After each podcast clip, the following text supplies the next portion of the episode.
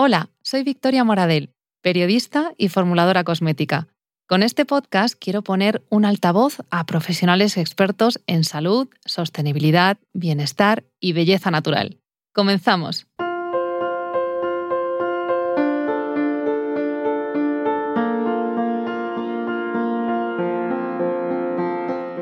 En este podcast hablaremos con Eva Liljeström, licenciada en Ciencias Ambientales, una carrera multidisciplinar en la que estudió, entre otras materias, química, física, botánica, ecología, recursos minerales, toxicología ambiental y salud pública.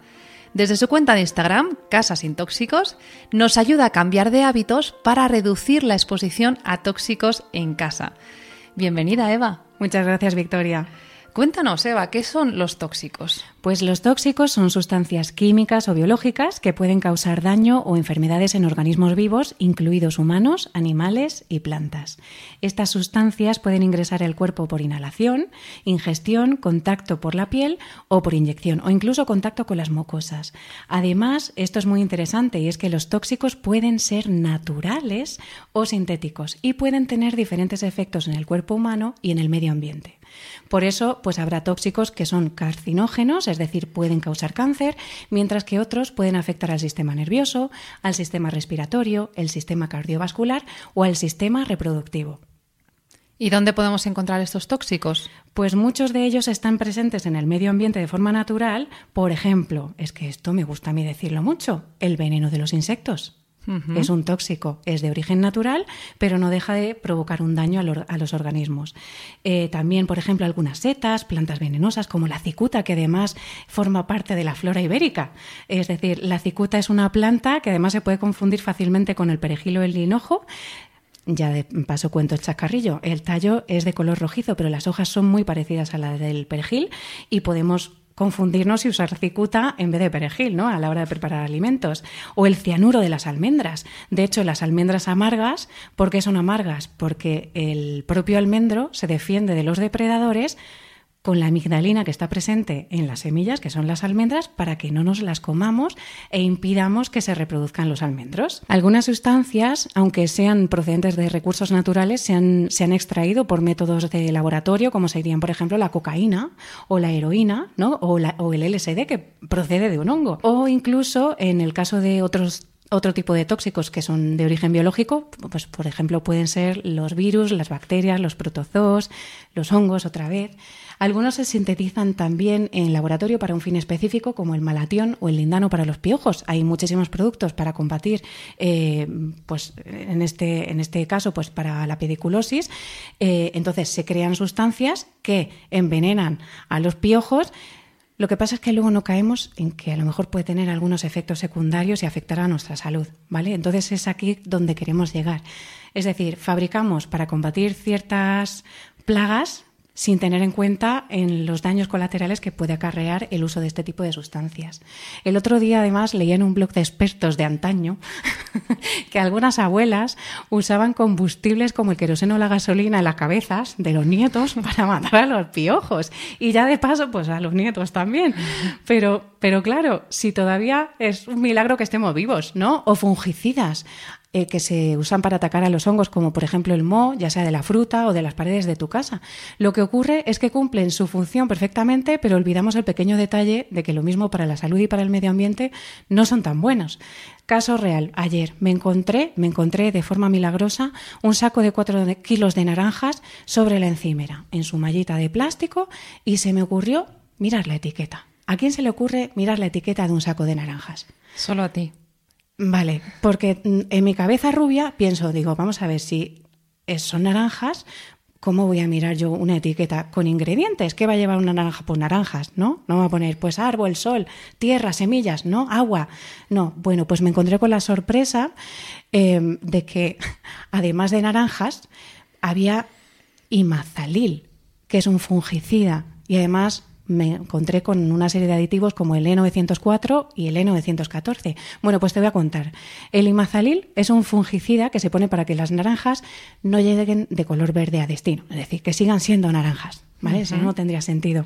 Pero fíjate la curiosidad, y es que yo compro ecológico y en invierno, si mantengo las naranjas al fresco y alejadas de la luz y la humedad, me aguantan hasta un mes. Sin embargo, el saco que abrí ayer de naranjas pues solo estaban bien la mitad de las naranjas. El resto ya tenían moho. Luego esto quiere decir que el moho se ha hecho resistente a ese fungicida.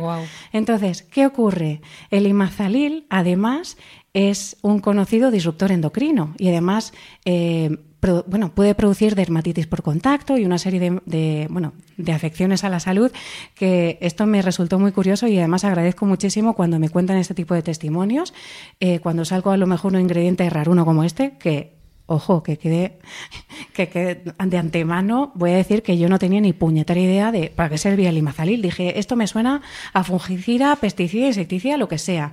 Pero gracias a la búsqueda que hice dije, anda, mira, esto lo mezclan además con ceras para prevenir la aparición de hongos, para que lleguen a destino.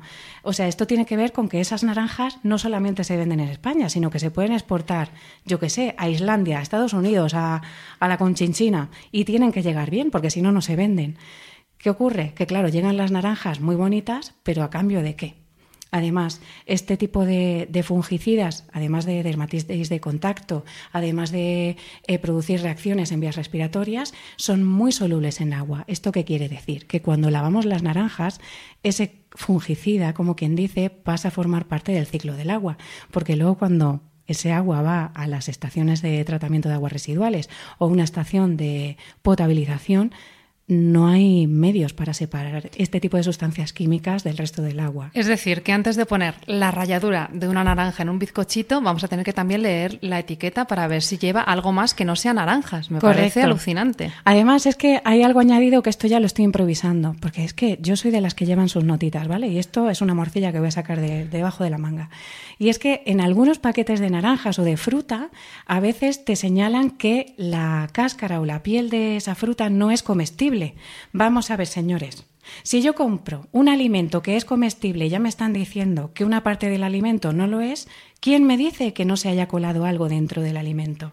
Eso te iba a preguntar, porque hay que tener cuidado con la cáscara de la naranja, que por norma general no se suele consumir, o con la naranja entera. ¿Puede llegar a... no sé si tienes este dato, pero es que me inquieta bastante. Bueno, pues ya para terminar de, de inquietarte, Tú has visto que últimamente, bueno, desde hace unos años atrás hasta ahora, hay en muchos supermercados, en muchas cadenas de alimentación, hay máquinas que exprimen zumo de naranja.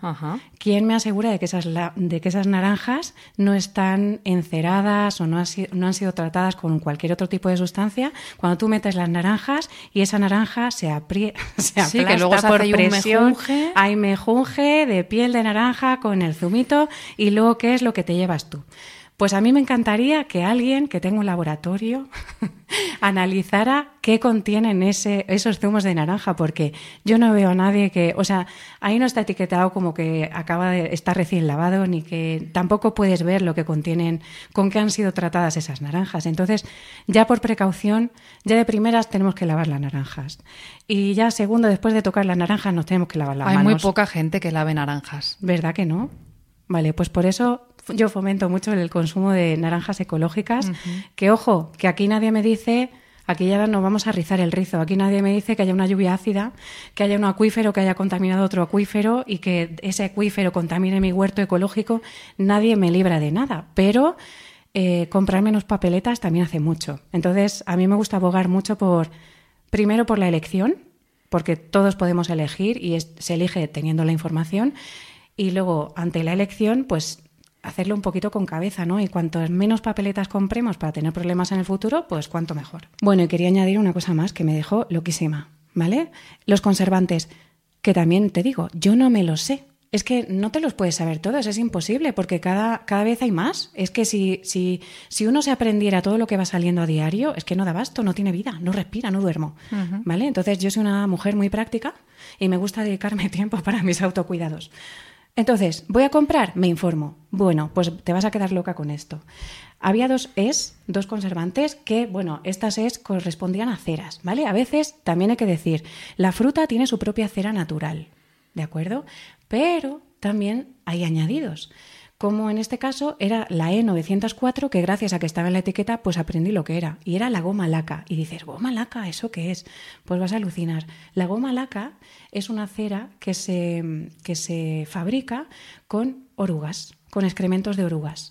Para que te hagas una idea, necesitas 300 kilogramos de excremento de oruga para obtener un kilo o sea, que está genial el que quiera comer excrementos de oruga, pero a mí me encantaría también que nos informaran de esto abiertamente, no con una E, que es, difícil de analizar, a no ser que seas como tú. Y ahora espérate la policía vegana, cuando se entere de que las naranjas que están comiendo no son veganas. Bueno, pues esa era una cera y la otra era la E914, que es cera de poliestireno oxidada. Esto quiere decir que es derivado del petróleo. ¿Vale? Con lo cual, si vamos a hacer unas magdalenas de, con ralladura de naranja, vamos a evitar usar la piel de las naranjas. Si vas a usar ralladura de naranjas o la típica receta de la Thermomix que tienes que echar una naranja entera dentro del aparato, compra una naranja ecológica, ¿vale? Porque yo, por ejemplo, es que no, no me fiaría, sobre todo, de, aunque la laves, al fin y al cabo, no todas las pieles de las frutas están totalmente intactas. O sea, nuestra piel es una barrera espectacular contra un mogollón de porquerías que nos podemos estar poniendo. Pero a la mínima que te pegues una rascada o que tengas una dermatitis o que te hagas una herida, ya es una vía de penetración de esa sustancia. Con las naranjas pasa igual. O sea, el otro día de ese saco de naranja, la mitad tenía la parte donde está el rabito, estaba hundida para adentro, otra tenía una raja, entonces ya tenemos contaminación, ¿vale? Lo que haya podido absorber, que no lo sabemos porque no tengo un laboratorio en casa, pero ya por precaución, pues vamos a tomar medidas. Algunas medidas para evitar este tipo de productos, ¿vale? Eh, vivimos en una sociedad donde queremos mandar naranjas de mm, Valencia a Islandia o a Finlandia. Yo he comido naranjas en Finlandia. En Finlandia, ¿tú te vas de viaje a Finlandia y vas a comer naranjas de Valencia en Finlandia? No, porque si las has comprado allí no están buenas, no saben a nada. Vas a comer arándanos, vas a comer frambuesas. Entonces, eh, yo propongo que apostemos por consumir productos locales, de proximidad. Ya, pero tú vives en Madrid, compras naranjas de Valencia, ya, corazón, pero es que en Madrid no hay naranjos. Entonces, de proximidad me refiero a comprar naranjas de Valencia o de Sevilla, que también las hay, o de Costa Tropical, en Granada, Málaga, que también tenemos naranjas, y no comprar naranjas a Sudáfrica, que probablemente vendrán petaditas de porquerías para que aguanten un viaje, un contenedor, cambios de temperatura, bla, bla, bla, bla, bla, bla, y no vengan llenas de moho. Eva, ¿y por qué crees que hay algunas personas que están tan comprometidas como tú con la reducción a la exposición de tóxicos y es que otras parecen sentirse completamente inmunes? Pues mi opinión personal y cada día la de más gente. Había un anuncio, ¿no? sí, sí, sí, Es que hasta que no tenemos una experiencia cercana de peligro, un susto o muerte, no hay acción. De hecho, o sea, es que me preguntas a mí, no, perdona, yo no sé, yo no nací súper concienciada, ecologizada y sostenibilizada. No, yo me he ido haciendo y esto es como, como, yo creo que la gran mayoría de las personas, hasta que no ven algo de cerca, no toman acción. Y ojito que hay gente que se deja llevar por el síndrome del avestruz y aunque pasen cosas, meten la cabecita debajo tierra y dicen, venga, que pase todo y ya veremos qué, ocurre cuando saco la cabeza. En mi caso, por ejemplo, pues yo con veintipico años, pues de repente empecé a engordar muchísimo. Bueno, engordar. Estaba inflamadísima. Y eso también se notaba en mi peso. Y yo comía, bueno, yo creía que comía saludable. Tampoco sabía si tenía alguna intolerancia, sensibilidad, que luego ya todas estas tarillas eh, fueron saliendo después, pero yo estaba mm, muy preocupada por, porque no, no era mi constitución de origen, no, no era la de fábrica, ¿sabes? Sí, algo está pasando. Claro, era como, uy, algo está pasando, me sentía súper cansada. Entonces, pues me fui a, fui a un endocrino, me hizo 800 mil millones de pruebas, me miró lo del tiroides, eh, me mandó a digestivo, bueno, en fin. Y me dijo que, bueno, que en, eh, en el tiroides pues no tenía problemas, pero que mi problema era hormonal. Vale, sí, pero ¿de, ¿de, dónde? Dice, bueno, pues es de hormonal, pero no sé decirte de qué. Claro, es que eso es muy amplio. Claro, es que es, es amplísimo. Sí. Entonces, ¿qué ocurrió? Que ahí tiré un poco de historial, ¿no? Dije, ay, a mí me suena que en la carrera yo había estudiado algo de unas movidas que se llaman como disruptores endocrinos o algo así, ¿no? Que seguro que suena, porque se habla últimamente mucho y yo lo agradezco, porque así parece que hablamos en un lenguaje que entiende todo el mundo. Sí. Entonces, ¿qué ocurrió? Pues dije, vale, disruptores endocrinos, vamos a hacer repaso. ¿Dónde están? Plástico. ¡Ah!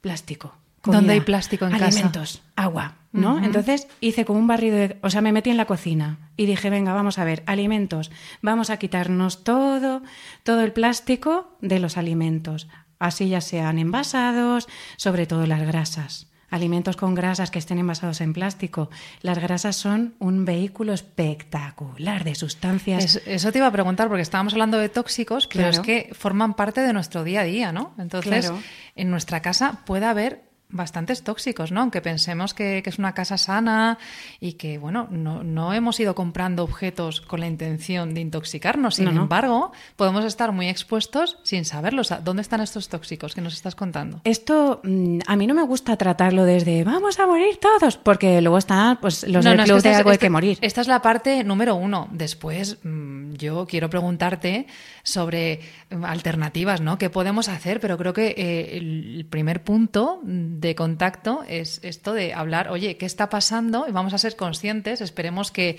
nadie de los que estén escuchando este podcast eh, tengan que haber llegado, como decíamos, a una enfermedad, aunque es lo más común.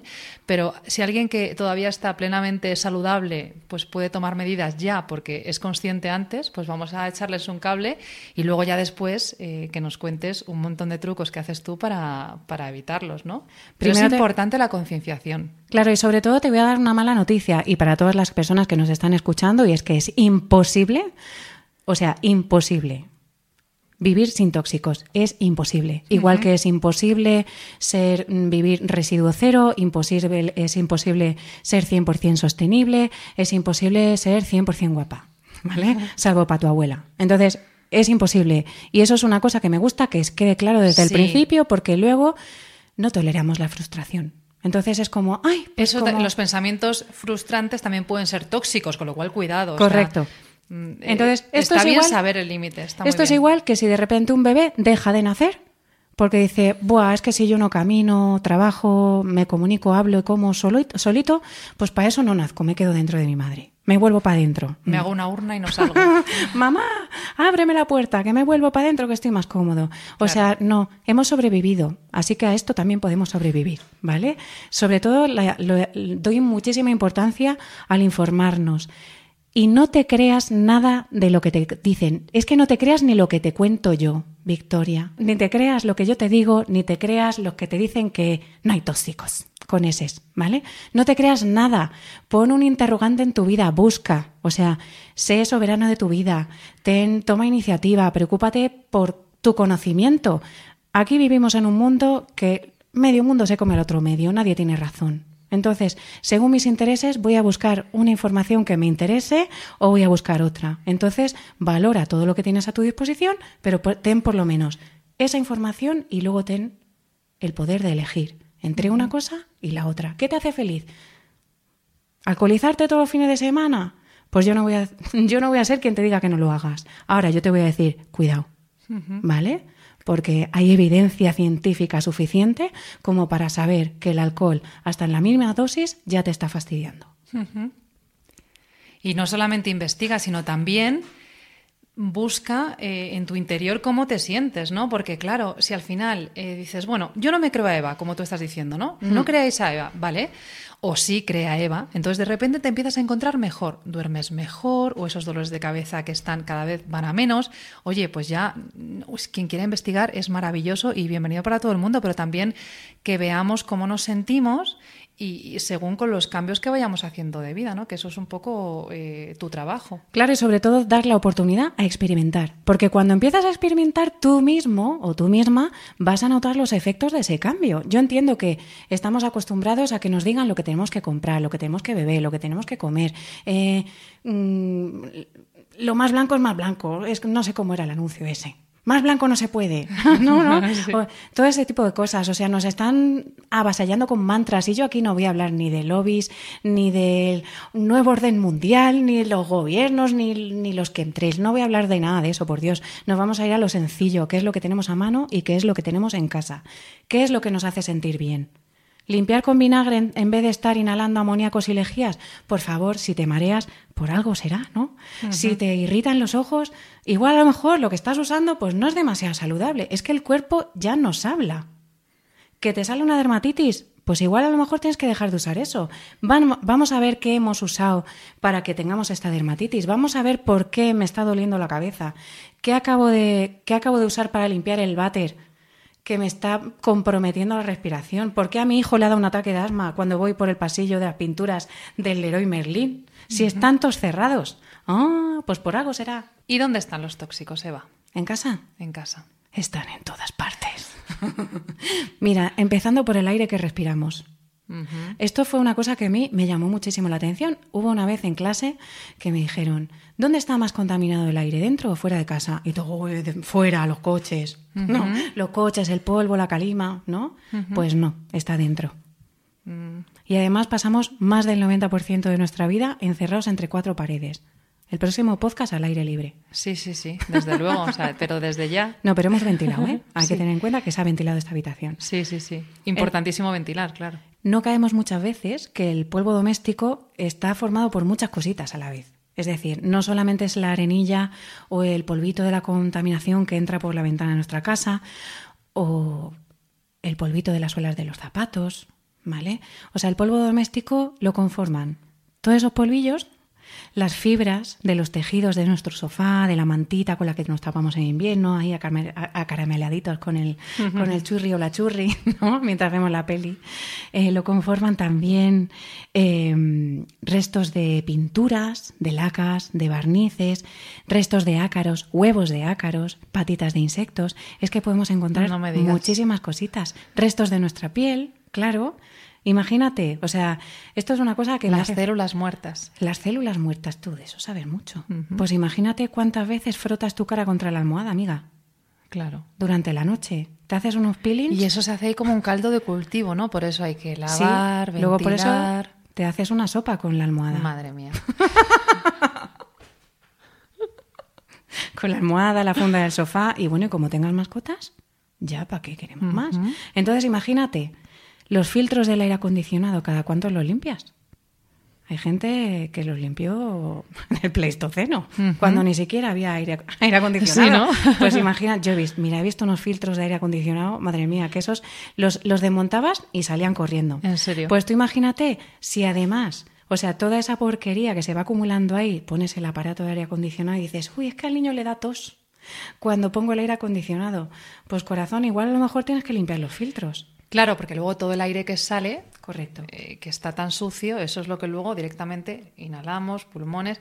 Y es que esto lo normalizamos también, porque, ay, le da tos. Bueno, pues mm, no sé, una palmadita a la espalda, venga, otra tos. O sea, de verdad que nos está hablando nuestro cuerpo, ¿no? Sí. Y además, el, bueno, el tema de las pinturas, ¿no? Dices, pero ¿cómo va a ser que haya en el polvo restos de las pinturas? Vamos a ver.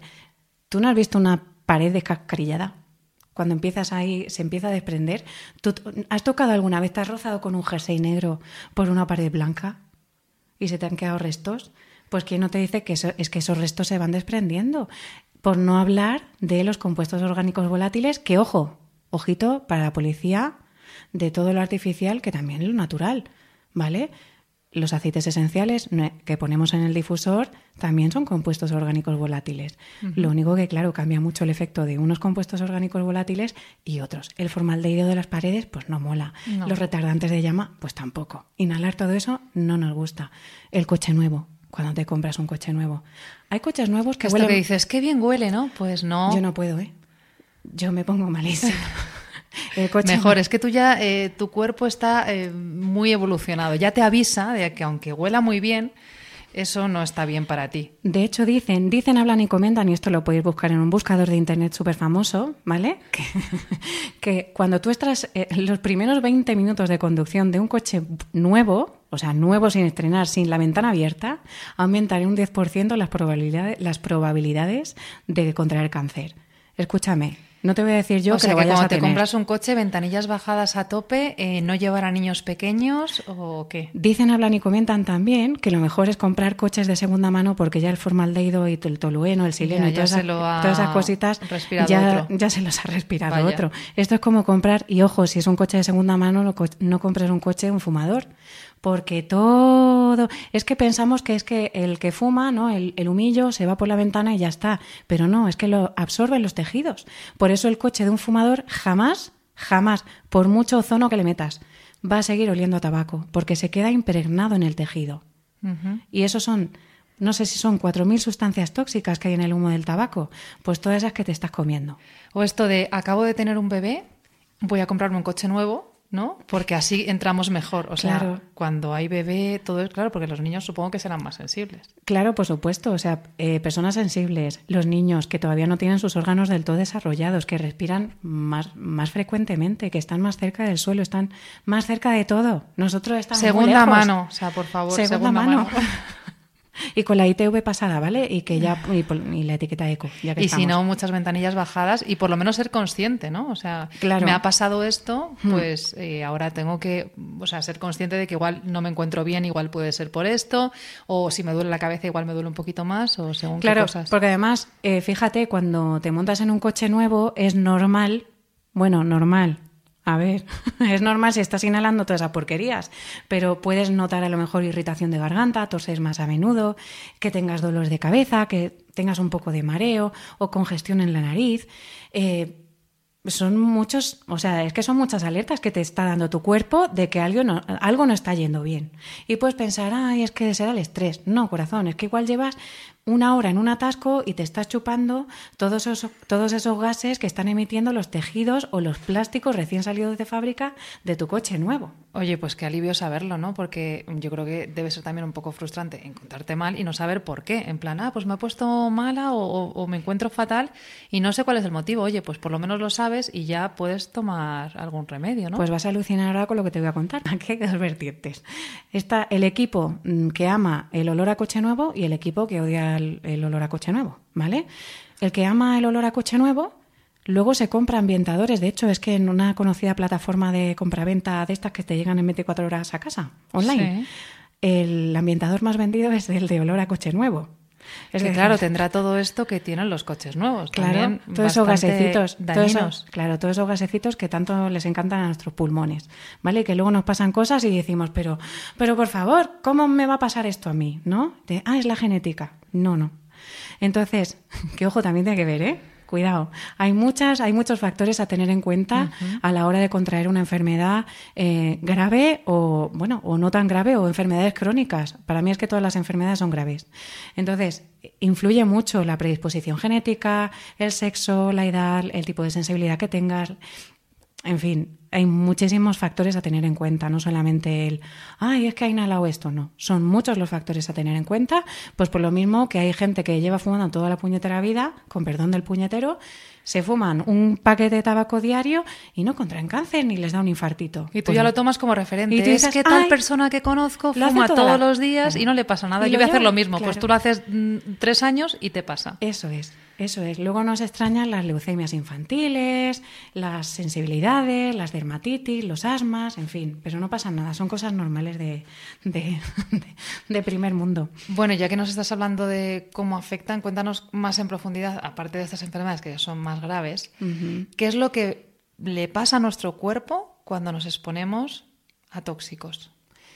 Pues mm, nos pueden ocurrir muchas cosas. Puede ser, ojo, puede ser que no nos ocurra nada en el momento, ¿no? Yo veo gente que limpia con amoníaco y ni se inmuta. Ahora tienen las manos, madre del señor, de no ponerse guantes, que dice, ay, madre, esas manos. No, no, pues yo limpio esto y me va súper bien. ¿Tú has visto tus manos? O sea, tienes 30 años y tienes manos de mujer de, de, de 100. Es que se nota muchísimo. Y las tienen escamadas, las uñas se les parten, se les rompen. ¿No te está dando pistas de algo? Ya, pero es que se queda todo muy limpio. Claro, mientras no tengas un problema grave, que afecte a tu vida, que afecte a tu calidad de vida, pues a lo mejor no le haces caso, no dices, bueno, pues puedo sobrevivir con las manos así, ¿no? O puedo sobrevivir con el inhalador, ¿no? Todos los días pegándome el chufletazo de ventolín. Que ojo, no estoy diciendo que no se tome, pero estamos tomando por costumbre el que nos pasen cosas. Estamos normalizando la enfermedad.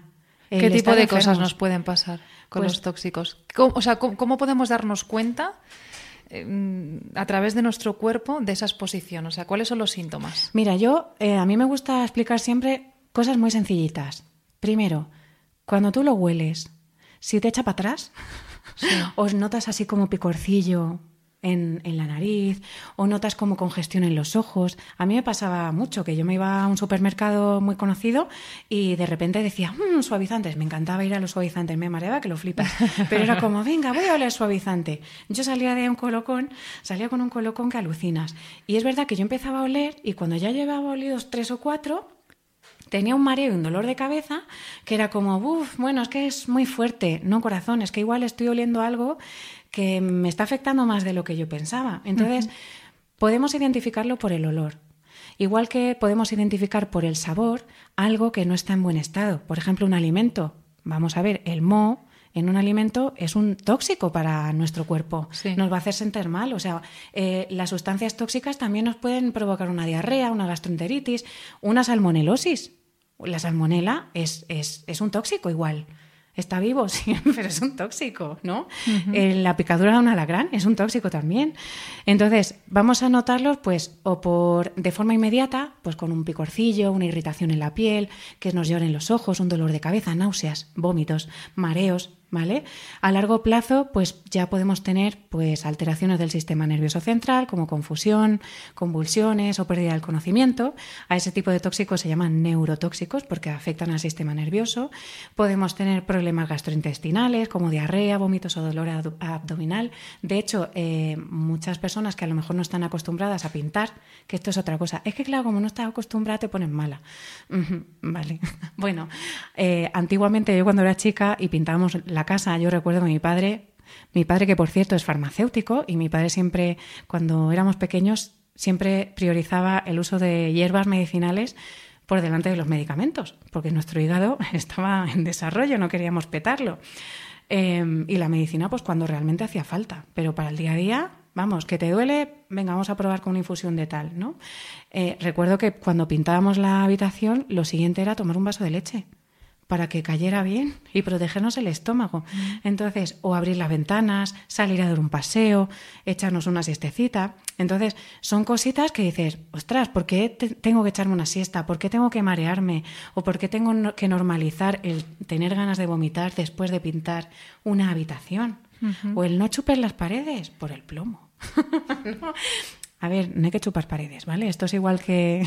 Bueno, pero Cuidado nosotros los adultos no, pero qué sé yo, un niño claro. le puedes ver chupando un, ya no una pared, no sé, pero una mesa o cualquier objeto, ¿no? Claro. Entonces, de hecho, eh, no sé si está ya prohibido que las pinturas contengan plomo, pero bueno, ya podéis encontrar en grandes superficies pinturas libres de plomo, ¿vale? Por algo será. De hecho, hay muchísimas intoxicaciones por plomo en el mundo. Y de hecho, eh, el otro día estaba leyendo, según la, Organización Mundial de la Salud, cada año hay 1,3 millones de intoxicaciones en el mundo por uso de productos en el hogar. Ahí lo dejo. O sea, intoxicaciones viene de tóxicos en el hogar, o sea, que, es muy probable, o sea, que, es, el pan de cada día. De hecho, si no hubiera tóxicos, no habría toxicología ni toxicólogos. Queda claro. Entonces, antes hemos dicho que los niños eran más susceptibles, ¿no? En el caso de que compremos un coche nuevo, pongamos al niño con la sillita recién nacido para estrenar nuestro coche nuevo familiar. Pero aparte de los niños, ¿hay algún otro grupo de personas que sean más sensibles o que tengan que tener más precaución a la hora de exponerse a tóxicos o es para todo el mundo igual? No es igual porque precisamente cada persona, o sea, somos todos individuales, especiales y únicos, ¿vale? O sea, tu cuerpo no es el mismo que el mío. O sea, tu cuerpo va a reaccionar de una manera diferente o igual reaccionamos igual, pero lo que a ti te sienta mal, igual a mí en el momento no me sienta mal. Que no quiere decir, que no quiere decir que dentro de cinco años de repente yo eh, manifieste algún tipo de, de patología derivada de la exposición a ese mismo tóxico que a ti tu cuerpo te alarmó en el momento y a mí no. O sea, nadie nos libra de eso. ¿Lo podemos saber? No. Es que esto no se sabe. O sea, no es una ciencia cierta. Es que no se sabe. Pero como has dicho antes, de lo que estamos hablando aquí es de intentar comprar las menos papeletas posibles. Correcto, y para eso se aplica el principio de precaución, ¿vale? De hecho, el principio de precaución, que es lo que se debería establecer antes de, de usar cualquier sustancia no conocida o sobre la que no hay una evidencia, que para eso existe el principio de precaución, el principio de precaución se lleva a cabo para minimizar posibles riesgos ante la falta de evidencia científica sobre el uso de esa sustancia o producto o llámale como quieras. ¿Vale? Entonces, ¿qué ocurre? Que vamos tan deprisa, tan corriendo, que queremos que no se nos pegue el huevo en la tortilla. Iba a decir, el huevo en la tortilla, no, el huevo en la sartén, la tortilla en la sartén. No quiero saber qué os habéis imaginado, pero que vamos tan rápido y queremos que todo nos salga a la perfección que priorizamos el que la tortilla no se pegue en la sartén y nos salga en tres minutos a que luego lo que se ha chupado en la tortilla de la sartén nos produzca algún tipo de patología en un futuro cercano, a medio o a largo plazo. Existe evidencia de que hay algunos, algunos tipos de tóxicos que son los llamados eh, teratogénicos que tienen efectos sobre el desarrollo del feto. Es decir, em, hay evidencia de que pueden provocar defectos congénitos, ya sea, pues no sé, bajo peso al nacer, eh, o sea, algún tipo de discapacidad, o sea, algún tipo de, bueno, eh, disfunción en el desarrollo, ¿vale? Entonces, ¿qué ocurre? que a mí me gusta insistir muchísimo, ya no solo en proteger a nuestros niños, sino proteger a las personas que están embarazadas, porque todo lo que, o sea, todas las, todas las sustancias a las que se expongan esas personas, al final eh, somos seres absorbentes. Todo lo que estamos tocando, todo lo que estamos ingiriendo, todo lo que estamos respirando, al final acaba en nuestro organismo y acaba en nuestros bebés, a través de la placenta, el cordón umbilical, etc, etc, etc. De hecho, todavía estamos en 2023, ¿no? Este podcast es atemporal, es atemporal, pero estamos en el año 2023. En 2014 ¿vale? Después de haber sido prohibido, bueno, en la Unión Europea se prohibió bastante tarde el diclorodifenil tricloretano. De hecho, el doctor Nicolás Olea, catedrático en la Facultad de Medicina de la Universidad de Granada y además que, bueno, eh, participa, bueno, es director de un proyecto de investigación eh, biosanitario. En el año 2014 se publicó un estudio en la revista Environmental Research, ¿no? Eso es como descubrimiento ambiental del medio ambiente, ¿vale? Bueno, pues en ese en el año 2014 el doctor Nicolás Olea, en colaboración con un equipo de investigación, descubrieron que, em, bueno, que la orina de nuestros niños de España, en realidad se hizo un estudio de distintas eh, regiones de España, creo que en total eran como unos 300, 390 niños y 308 mujeres embarazadas. Bueno, pues en el 99,7% de las muestras de orina de los niños había residuos de DDT y en el 100% de la orina de las mujeres embarazadas había residuos de DDT. Y dices, ¿qué leches es el DDT y qué por qué estaba ahí? Bien, el DDT es un pesticida organoclorado. Bueno, se empezó a usar en el año 1930. ¿Vale? En los años 40 ya se reconoció como posible carcinógeno y además disruptor endocrino. En el año 70, 1970, se prohibió en Suecia. En el resto de la Unión Europea se prohibió en el año 2004. ¿Vale? O sea, ya había unos más de 50 años. Sí, pasaron unos añitos ahí alegremente. Unos añicos, sí, eh, pasaron muchísimos años. Entonces, imaginaos cuál es mi cara y la de mucha, bueno, muchas personas que a lo mejor pues leen acerca de esto y dices, ostras, y sabiendo que era cancerígeno, que se acumulaban en los tejidos adiposos, por ejemplo, porque es que hay evidencia de eso. En el año 48 creo que fue, un, de hecho, un médico del ejército, ¿vale? De las tropas aliadas, ¿vale? Dijo, oye, que aquí están pasando cosas, que es que se está acumulando en el hígado y en, el y en tejidos adiposos. Esto está fastidiando a nuestros militares, ¿no? Pues fíjate que aun sabiendo eso, se ha seguido comercializando. ¿Por qué? Porque era un, un insecticida súper potente, súper letal. Entonces era como, vale, me lo cargo todo. Pero ¿Cuáles son los efectos sobre la salud? Que además es un disruptor endocrino. ¿Qué es un disruptor endocrino, Eva? ¿Vale? Son sustancias que inhiben la acción de nuestras hormonas, que afectan a, los órganos que tienen función hormonal, o sea, están directamente relacionados con cáncer, de ovarios, cáncer de mama, eh, cáncer de tiroides, o sea, todo lo que tenga que ver con el sistema endocrino, incluso son obesógenos, es decir, que ya no solamente engordamos, que aquí quería llegar. Digo, ¿te acuerdas lo que te conté de los plásticos cuando empecé a eliminar eh, sustancias plásticas de mi cocina? Pues fíjate tú, qué casualidad. Puede ser casualidad. Ojito, no he sido eh, conejillo de indias de estudio, ni he estado en un grupo de estudio, ni nadie, pero a mí me dio mucha información. Dije, ostras, he empezado a quitar el menaje, he empezado a cambiar el menaje de mi cocina, he empezado a dejar de envasar eh, alimentos en plástico, he dejado de usar plástico para muchísimas cosas y de repente me estoy desinflamando. Pues no sé si tendría que ver. Igual a lo mejor fue que estaba muy estresada y me relajé y por eso adelgacé. No lo sé, pero algo pasó. Y desde entonces, pues seguimos con lo mismo.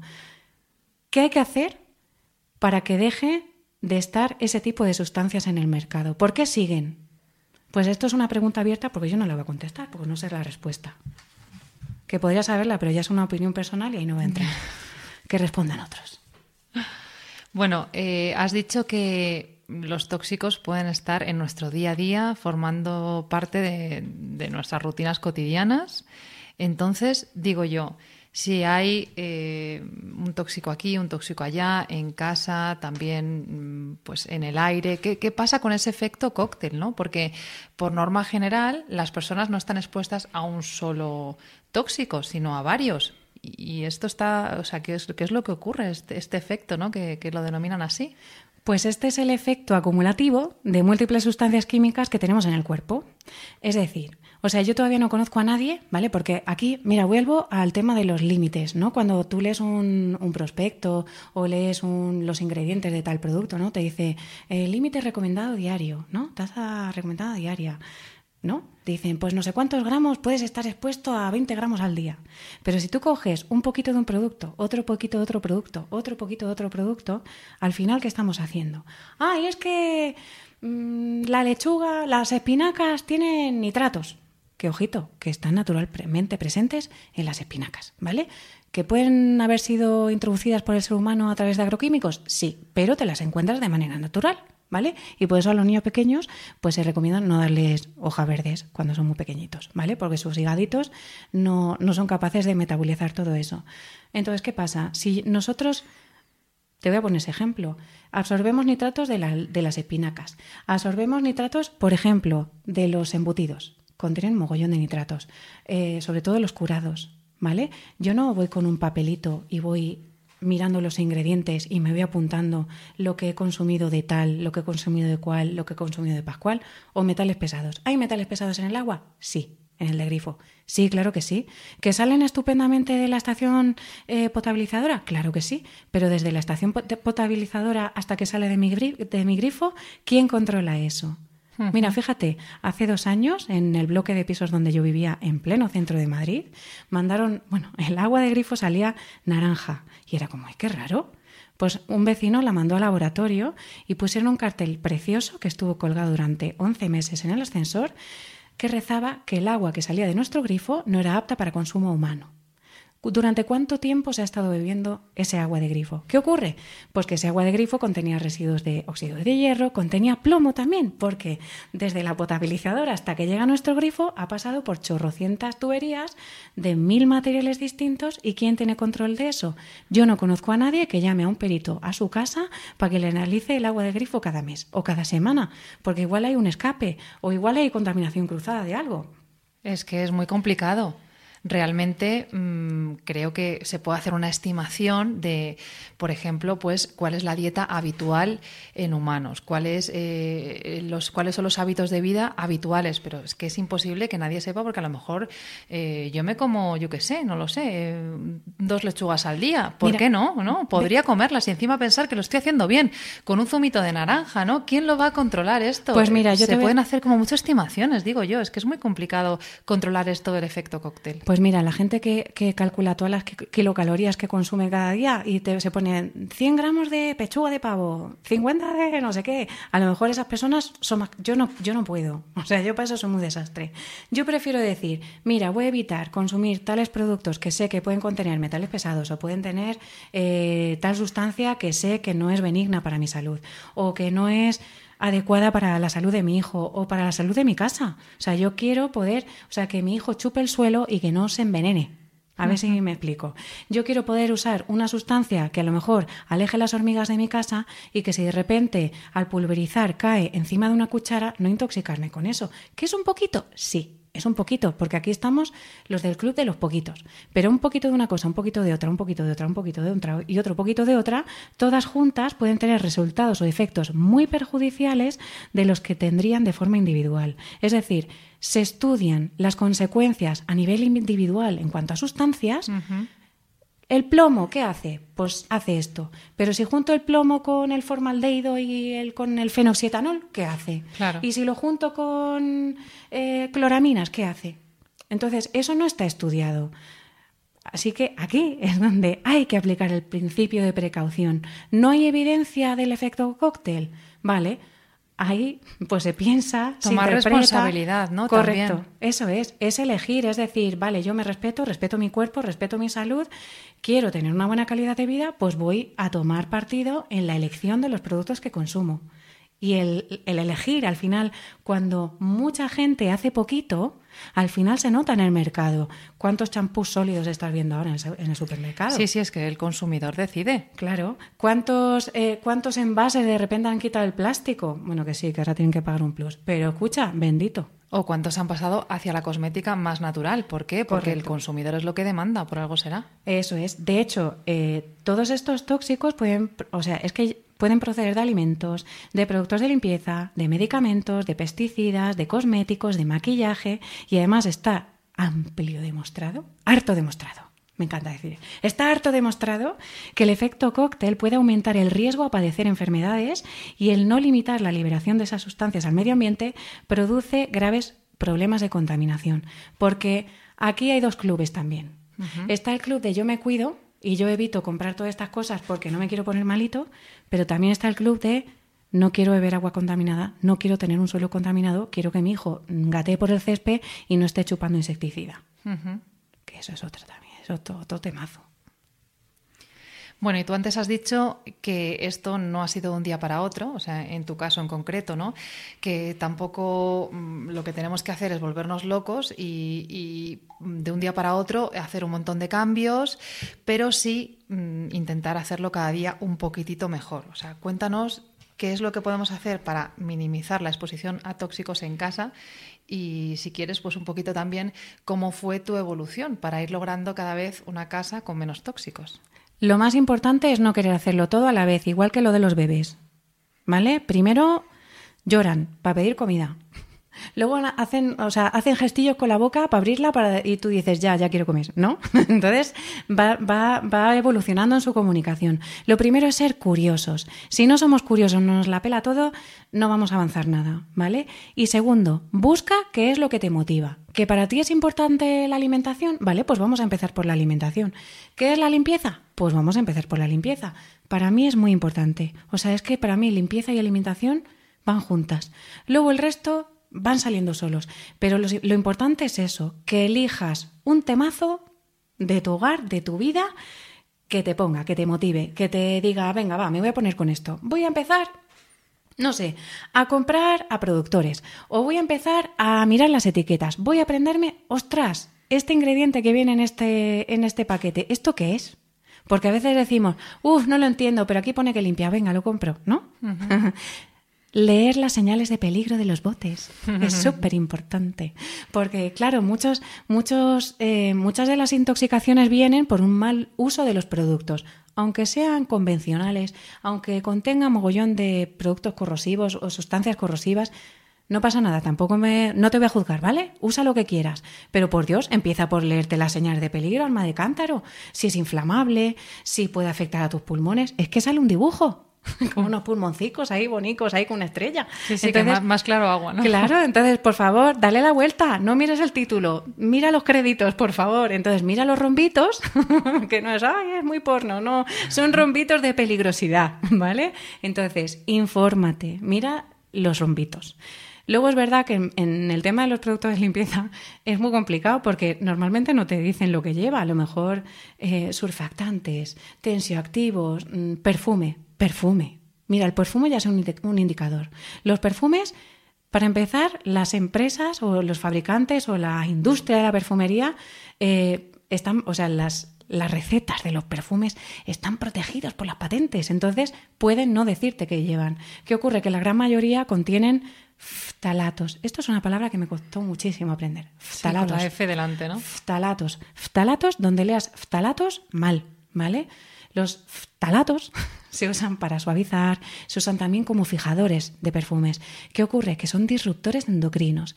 Como no están obligados a decirte que lo llevan, pues por si acaso chico o chica, no lo compres, o chique, ¿vale? No compres cosas que pongan fragancia, parfum o aromas, ¿vale? A no ser que te ponga que procede de extractos botánicos o de origen natural o de aceites esenciales, etc, etc. Entonces eso es una forma mega fácil.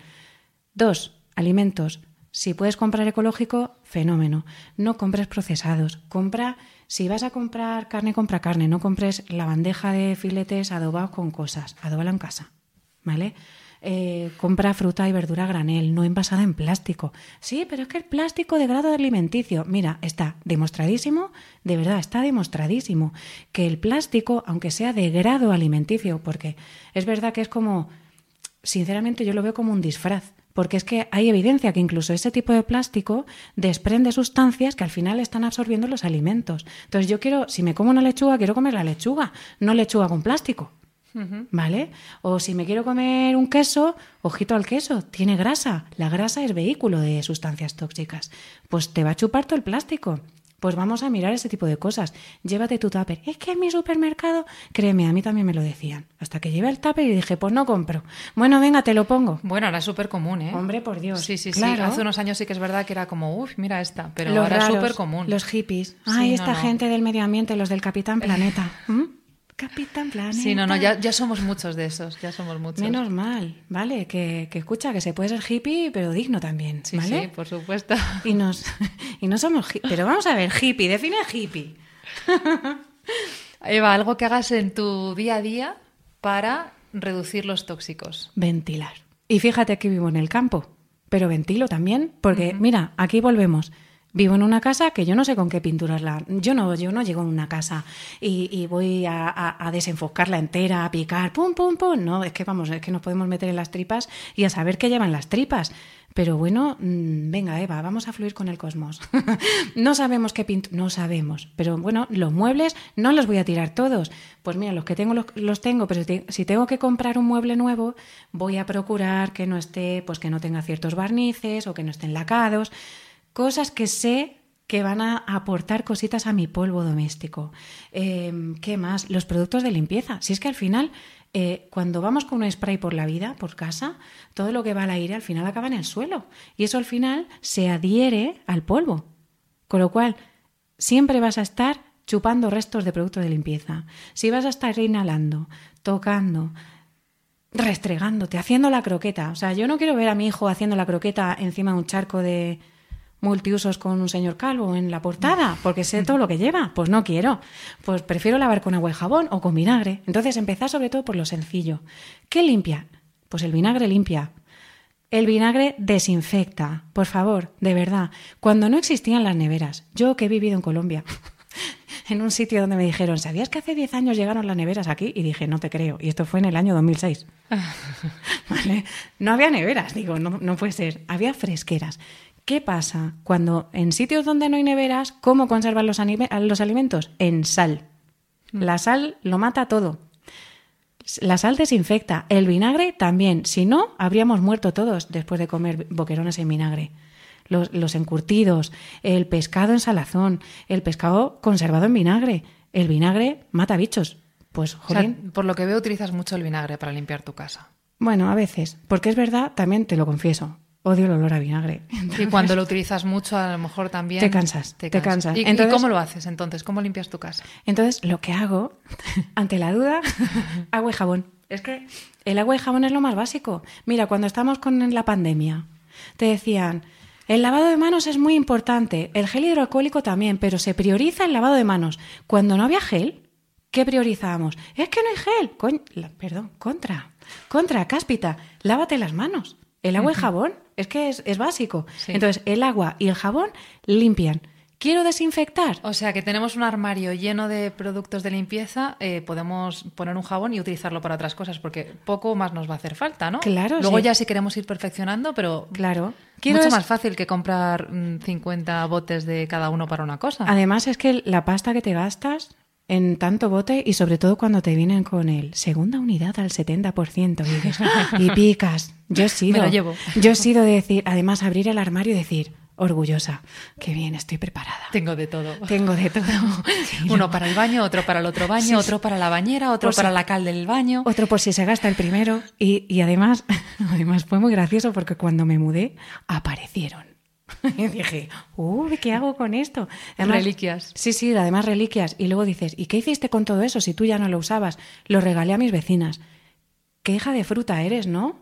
Si es malo para ti, también es para tus vecinas. Ya, pero yo elijo y les digo, hey, esto yo ya no lo uso. ¿Por qué? Porque ahora uso jabón, alcohol. Quiero desinfectar alcohol, Ajá. agua oxigenada, percarbonato de sodio. Desinfecta. ¿Vale? Sal, bicarbonato. Desinfecta. Pero es que yo no vivo en un quirófano. Yo vivo en una casa, la gente entra con zapatos, la ropa de la calle. Vamos a ver, no pasamos por, por una cabina hermética donde nos fumigan para entrar impolutos a casa. Tu perro. Lo desinfectas cuando entra. Entonces, ¿qué queremos? ¿Desinfectar o queremos limpiar? Al final, ¿qué ocurre? Que luego las bacterias se hacen súper resistentes, los hongos, los virus, y tampoco queremos eso. Entonces, ¿qué tenemos que tener para limpiar la casa? Vinagre, podríamos tener vinagre, alcohol, Alcohol. jabón, carbonato, hipercarbonato, una de las dos, que esto, bueno, ¿dónde lo podemos encontrar? En internet, también hay hipercarbonato en Mira, el percarbonato de sodio ¿no? te lo encuentras ya en todos lados. Además sí. que en algunos sitios te lo venden como oxígeno activo. Sí. Sin perfumes, comprarlo sin perfumes, ¿vale? Porque dañan la nariz que alucinas. Entonces, el percarbonato, además, funciona como blanqueador espectacular. El más blanco no se puede. El más blanco no se puede. Lo que ocurre es que lleva sustancias blanqueadoras ópticas. Es decir, que es mentira. Ponte a la sombra, a ver si es más blanco. Entonces, son sustancias que cuando les da la luz es como que hacen un brilli brilli, ¿no? Un destello que dices, Dios, qué, Qué blanco, blanco. qué blancura. Entonces, es, un, es, una, es una faena, iba a decir faena con P y terminado nada, pero es una faena porque luego dices, ostras, qué dependencia, ¿no? Que es que ahora ya no me queda como antes, ¿no? Es que antes estábamos engañando a la vista. Y además, la de restos de detergente que se quedan en las camisas y en todos, que luego nos extrañamos que a nuestros niños les, les hagan esa dermatitis y esas Sí. cosas. Y es que están usando ropa con polvitos, cuando no es el suavizante, claro. Bueno, imagina que hay alguien que todo esto le esté sonando de nuevas y que coja y empiece a comprar pues el jabón, el vinagre, bicarbonato, carbonato y diga, bueno, ¿y yo lo puedo utilizar tal cual o debo tener alguna precaución? ¿Hay alguna sustancia que no, deba- no debamos mezclar nunca con otra? Pues mira, por ejemplo, así sustancias naturales. Sí, las que tú sustancias, quieras. sustancias naturales, pues mira, si nos metemos ahí, eh, por ejemplo, no mezclaría jamás el vinagre con el agua oxigenada, ¿vale? El vinagre o ácido acético, ¿vale? Para que veáis que todo es química, y el agua oxigenada, que es peróxido de hidrógeno, ¿vale? También. También. Eh, se pueden usar por separado perfectamente, pero ¿qué ocurre? Esto es para las personas reinas y reyes del quimicefa.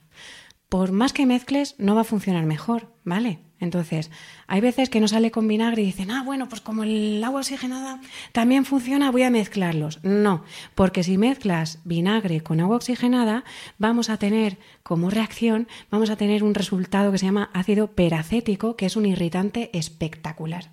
De hecho, eh, su, su inhalación puede, puede producir eh, obstrucción pulmonar, puede producir irritación en la nariz, en los ojos, en la piel también, e incluso en las mucosas. Y luego ya si nos vamos a productos más de andar por casa que hemos tenido siempre, porque yo sí también tengo un bote de lejía en casa, ¿vale? Porque yo creo que hay que tenerlo. Ahí, nunca se sabe. Ahí está, el bote de lejía, ¿vale? Entonces, Cosas que nunca tenemos que mezclar, pues por ejemplo la lejía con el amoníaco. La lejía es la lejía y el amoníaco es el amoníaco. Y si ya es fastidioso inhalar los vapores de la lejía o los del amoníaco, no quiero contaros lo que se puede producir entre la combinación de ambos. Y es que pueden producir vapores que pueden causar graves problemas en el sistema respiratorio. De hecho, no hace mucho eh, hubo una, una, una mujer que falleció. Porque precisamente mezcló lejía con amoníaco y además en una cocina sin ventilar. Vamos a ver, siempre que estemos limpiando con productos convencionales muy abrasivos, que desprenden gases y son muy fuertes, vamos a tener una ventanita abierta porque nunca sabemos. Igual a lo mejor tenemos una sensibilidad o una alergia o mm, nos afecta más de lo normal y podemos tener un problema. Entonces no queremos, no queremos llevar a riesgo. ¿Qué ocurre? Que la mezcla de lejía y amoníaco genera un gas que se llama cloramina y es altamente tóxico y cuando entra en contacto con nuestras mucosas se descompone para producir ácido clorhídrico que además es tóxico y altamente corrosivo, provocando irritación de las mucosas e incluso que e incluso e incluso que mm. soy una chica leída e incluso quemaduras en la piel. Y además, eh, por inhalación, si te pillas así de pasadilla porque no estás limpiando, dices, ah, mira, ya está limpiando. Por eso nadie quiere limpiar. Claro, a nadie le gusta limpiar con lejía y amoníaco o con lejía o amoníaco. Es que no es agradable. Entonces, vamos a ver, ¿cómo queremos que limpien? Pues claro que no. Pues dicen, no, ya está limpiando la otra o el otro. Entonces, ¿qué ocurre? Que si a lo mejor nos pilla de pasadillas o entramos en esa estancia que ha sido limpiada con esos productos, por separado o juntos, podemos tener reacciones como tos, asma y otros problemas respiratorios, además de ardor o quemazón en los ojos. Otro súper importante, la lejía con el alcohol, que esto a mí no se me hubiera ocurrido nunca pero leí, es que, leí que había gente que lo hacía. Dije, ¿perdona? Sí, pero ¿por qué? Si la lejía ya es como súper fuerte, ¿por qué lo vas a querer mezclar con alcohol? Bueno, supongo que. Pues mira, es que además lo haya mezclado, claro. Vas a alucinar porque es que tenía. Encontré un dato el otro día que, según el Ministerio de Justicia, en 2020, debido al coronavirus, el Servicio de Información Toxicológica, el SIT, ¿vale? Para los amigos, el SIT, em, recibieron, bueno, recibió un 17% más de consultas en el mismo periodo, bueno, el 17, un 17% más de consulta en 2020 que en 2019, o sea, en el mismo periodo. Y de acuerdo con los datos, 1.846 consultas telefónicas fueron por intoxicaciones agudas por utilizar lejía y otros desinfectantes. Y un dato destaca entre los demás del total y es que un 26,1% fueron consultas por mezclar lejía con otros productos como amoníaco, salfumán, vinagre, alcohol, lavavajillas o anticalcarios. ¿Qué pasa? A mí me cuadra todo, claro, estamos ahí con el alcohol, el gel hidroalcohólico, la lejía para desinfectar, COVID, pum, se nos va la pinza y esto es como lo de, ay, la Elia parda en la piscina, ¿no? La combinación de alcohol con lejía, que bueno, para quien no lo sepa, eh, alcohol etanol y lejía hipoclorito sódico, ¿vale? Bueno, pues cuando mezclas estos, estas dos sustancias tan estupendas, se produce cloroformo y ácido clorhídrico, ambos muy tóxicos. De hecho, antes hemos hablado del ácido clorhídrico, que también es muy tóxico para los pulmones. Y sus vapores pueden producir daños en ojos, piel, pulmones, riñones, hígado y sistema nervioso. Vale, o sea que, en definitiva, tampoco vamos a hacerlo aquí libremente, nos compramos un poquito de todo que pensamos que limpia y nos ponemos a mezclar yo qué sé qué. Si es que yo sobre todo lo que quiero es normalizar el uso de mm, productos que están a mano. Es que quien no tiene jabón en su casa. Es que estamos aquí como muy obsesionados con, ay, es que si no, con esto no sale, ¿eh? que si no, no, no sale. También hay como una idea muy arraigada de que si no huele a lejía o no huele fuerte, no está limpio. Y para mí una casa cuando está limpia es cuando básicamente no huele a nada. No huele a nada. A mí me encantan los jabones, que además los hago yo, que es que no tiene ningún tipo de perfume y de verdad no huele a nada, huele a, a limpio y ya está. O sea que eso de Mm, si no huele a lejía, no está limpio, para nada. Y además es que el limpio, el limpio de verdad es respirable. Y además te hace sentirte a gusto. Y de hecho, cuando empiezas a quitar muchísimas sustancias que son, que dan poca alegría macarena al cuerpo, ¿vale? Empiezas, o sea, se te se, adquieres muchísima sensibilidad olfativa. A mí me parece alucinante. Esto es como cuando, cuando, cuando se deja de fumar yo he fumado y lo digo abiertamente. He sido fumadora durante 15 años. 15 años son muchos, ¿vale? Y yo ahora soy una, una, intolerante del tabaco. Sí, claro que sí, claro que lo soy, porque sé, sé cómo, sé cómo reaccionado de mi cuerpo, sé todo el, el daño que hace. Y una de las cosas que agradecí eh, que ojo, que cualquiera, o sea, que quien quiera que haga lo que quiera con su cuerpo. Yo no voy a decir no fumes, pero a mi lado no, por favor. Yo lo que no quiero es fumarme los cigarros de los demás, ¿vale? Tú fumas si quieres, pero no me fastidies, no entres en, ¿no? Em, entonces, algo que yo valoré muchísimo fue que recuperé el olfato y la sensibilidad eh, a nivel de gusto, o sea, de gusto y olfato, que dije, ¡hala! Me sabe todo muchísimo mejor, lo huelo todo muchísimo más. Esa como la intensidad. Estoy saboreando la vida. Iba con la boca abierta por la calle. Es broma, pero casi, ¿eh? Era como, ¡hala, qué fuerte! Claro, claro, claro. Es que es lo que decíamos antes, ¿no? Que te acostumbras a no oler, a no tener sabor y luego dices, ahí va, pero qué cambio más maravilloso, ¿no? Y en el momento que vuelves a oler otra vez el humo del tabaco, pues es, es como que ya tienes esa, esa sensibilidad y tu cuerpo, como ya lo ha echado todo para afuera, porque eso se tardan años ¿eh? en, en, echar todo eso para afuera. En el momento que entras otra vez en contacto con ese tipo de sustancias, tu cuerpo reacciona. Y es que se te coge como un nudo en la garganta, te duele la cabeza, se te irritan los ojos, es que es muy desagradable. Por eso hay muchas personas exfumadoras que de repente no toleran, o sea, pero para nada el tabaco, son como muy talibanes, ¿no? del tabaco. Y es que es normal. Gracias por ayudar a, a tantas personas. Muchísimas gracias, Victoria, por invitarme a tu podcast y nos vemos en el siguiente. Gracias. Adiós. Espero que hayas disfrutado de este episodio. Si te ha gustado, compártelo con quien tú quieras y descárgate los resúmenes de mi podcast a través de mi newsletter, que es www.victoriamoradelcom barra correo. Por ahí te espero. Gracias por escucharnos.